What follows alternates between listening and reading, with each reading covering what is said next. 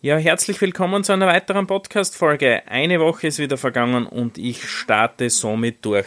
Ja, danke fürs Einschalten. Es war ähm, wieder eine spannende Zeit und die Vorbereitung heute auf eine Frage, beziehungsweise habe ich mir gedacht, ich gehe einmal auf das Ganze ein, ähm, was ich die letzten Jahre gemacht habe und starte somit die Zeitreise. Und äh, die Zeitreise führt mich jetzt einmal ganz an den Anfang zurück. Und der hat ähm, so begonnen, dass ich äh, ja in mein ja in das Unternehmen von meiner Familie einfach ja sozusagen eingerutscht bin, habe schon immer mitgearbeitet. Im, also unser Geschäft gibt schon seit über 100 Jahren am gleichen Standort in Weiz. Äh, ja, sind im Uhren- und Schmuckbereich tätig. Äh, ja, bin mit dem Papa in der Werkstatt aufgewachsen. Also ich weiß, wie man Uhren repariert und äh, ja, Schmuck produziert und ähm, ja, kenne mich da relativ gut aus, weil ich das halt von Anfang an mitgemacht habe.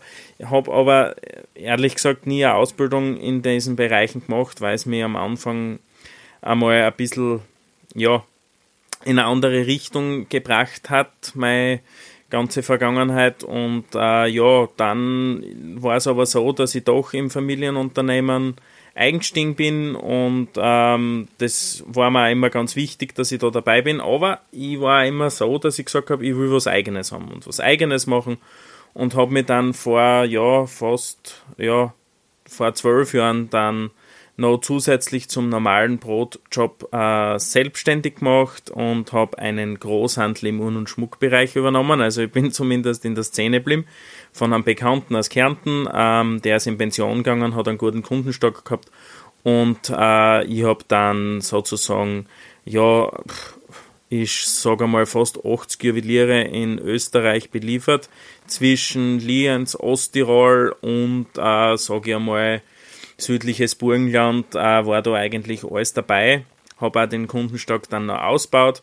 Habe äh, ja Urbänder und Ersatzteile für Uhren verkauft, bin als Handelsvertreter gefahren, fast 80.000 Kilometer im Jahr. Und habe dann aber gemerkt, nach ein paar Jahren, das hat gut funktioniert, habe aber gemerkt, irgendwie ist da ein bisschen die Luft draußen aus dem Thema, weil es ist da die Digitalisierung gekommen ähm, und große deutsche Unternehmen in dem Bereich gibt. Bei denen habe ich auch einkauft und die sind dann in den österreichischen Markt auch ganz stark eingegangen.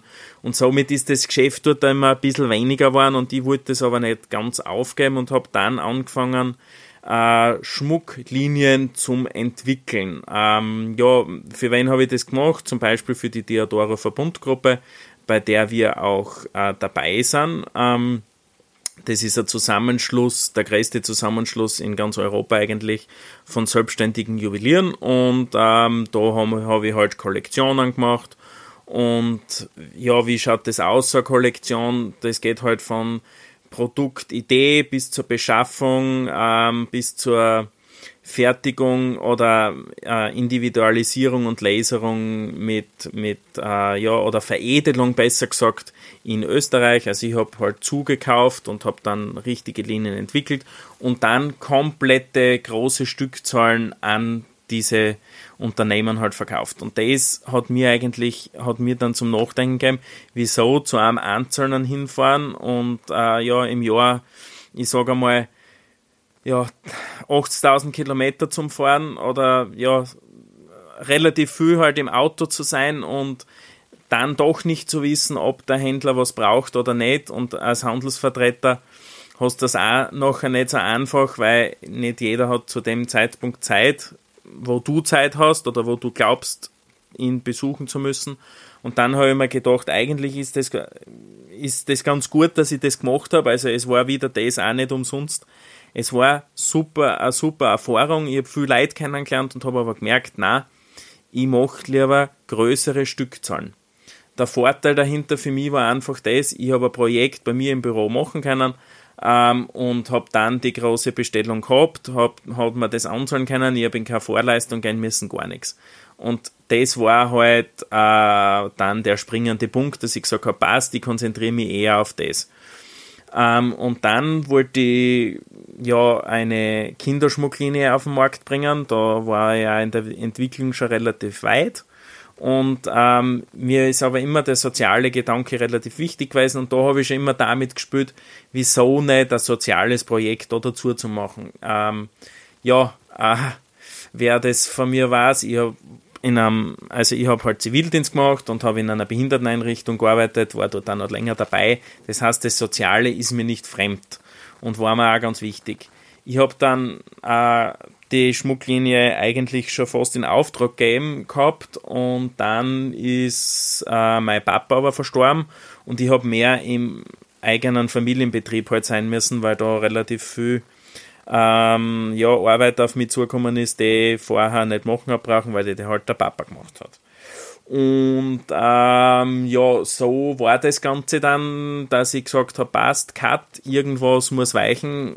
Auf zu viel Hochzeiten, wie man so schön sagt, kann man nicht tanzen. Und habe angefangen, ähm, diese Sache auslaufen zu lassen und habe aber immer noch ein paar andere Gedanken gehabt, die ich trotzdem umsetzen wollte. Ja, und welche das das waren, erfährt ihr in der nächsten Folge. Das wird jetzt eine Reihe aus mehreren Folgen, bis ich so bei zwei Minuten zwei Millionen, wo ich auch teilgenommen habe, angekommen bin. Ja, ähm, ich hoffe, ihr schaltet nächste Woche wieder ein und seid schon gespannt, wie es weitergeht. Euer Daniel.